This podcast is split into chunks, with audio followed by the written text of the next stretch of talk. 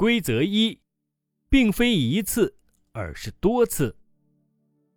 我的教练问我：“你多久收到一次工资呢？”这个问题之后隐藏着一个重要的新规则：你应该使自己的工作不仅仅得到一次性的工资。但是在五角星的右半部分几乎都是这种情况。作为职员，你收计时工资，工作了一个小时，为此收到一份工资，继续工作几个小时，再收到后面几个小时的工资。大多数自由职业者从事的工作也是如此，他们通过自己的劳动得到一次性的报酬。如果你不工作，就不会有收入。这样的工作形式不是最理想的。现如今，工作已经不是只带一个固定前往的地方，也就是我要去上班了，也并非一种填补时间的方式。众所周知，如果真是这样，效率将会有多么低。与之相符的是帕金森定理：为了把时间填满，工作可以像橡胶一样被延展。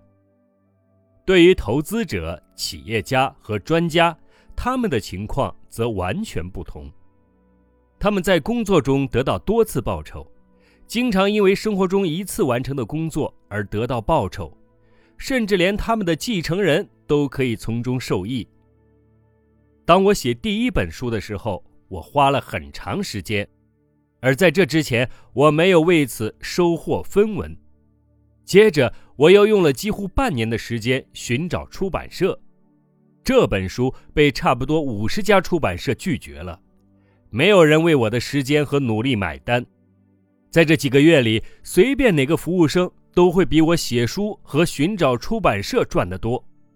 我经历了冒险，并且把全部时间用在学习上。后来，我对写作和出版业的了解几乎达到了无所不知的程度。然后，这本书的销量就在四年中达到了三百多万册，我自己也赚到了几百万。即使在今天，我依然可以从卖出的每一本书中赚到钱。这种多次收入的机制存在于许多领域中，下面我列举其中的一部分。投资者从一欧元都可以重复赚钱。作曲家、曲作者、歌唱家、音乐人按版权计算收入。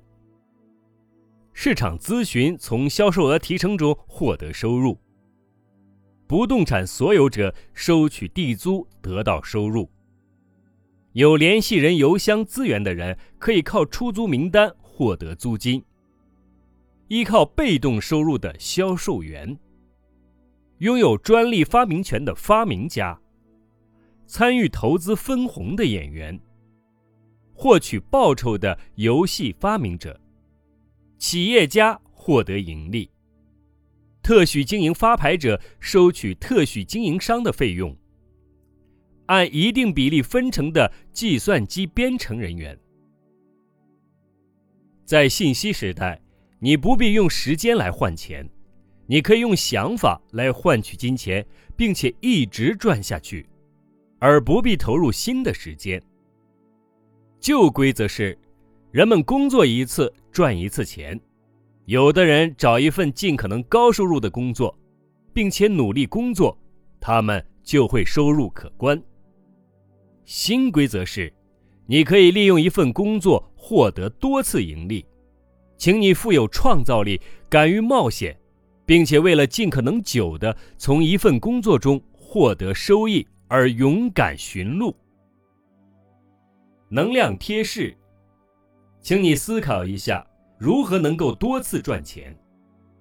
请你一定将这条规则作为独立的一章写进你的收入日志。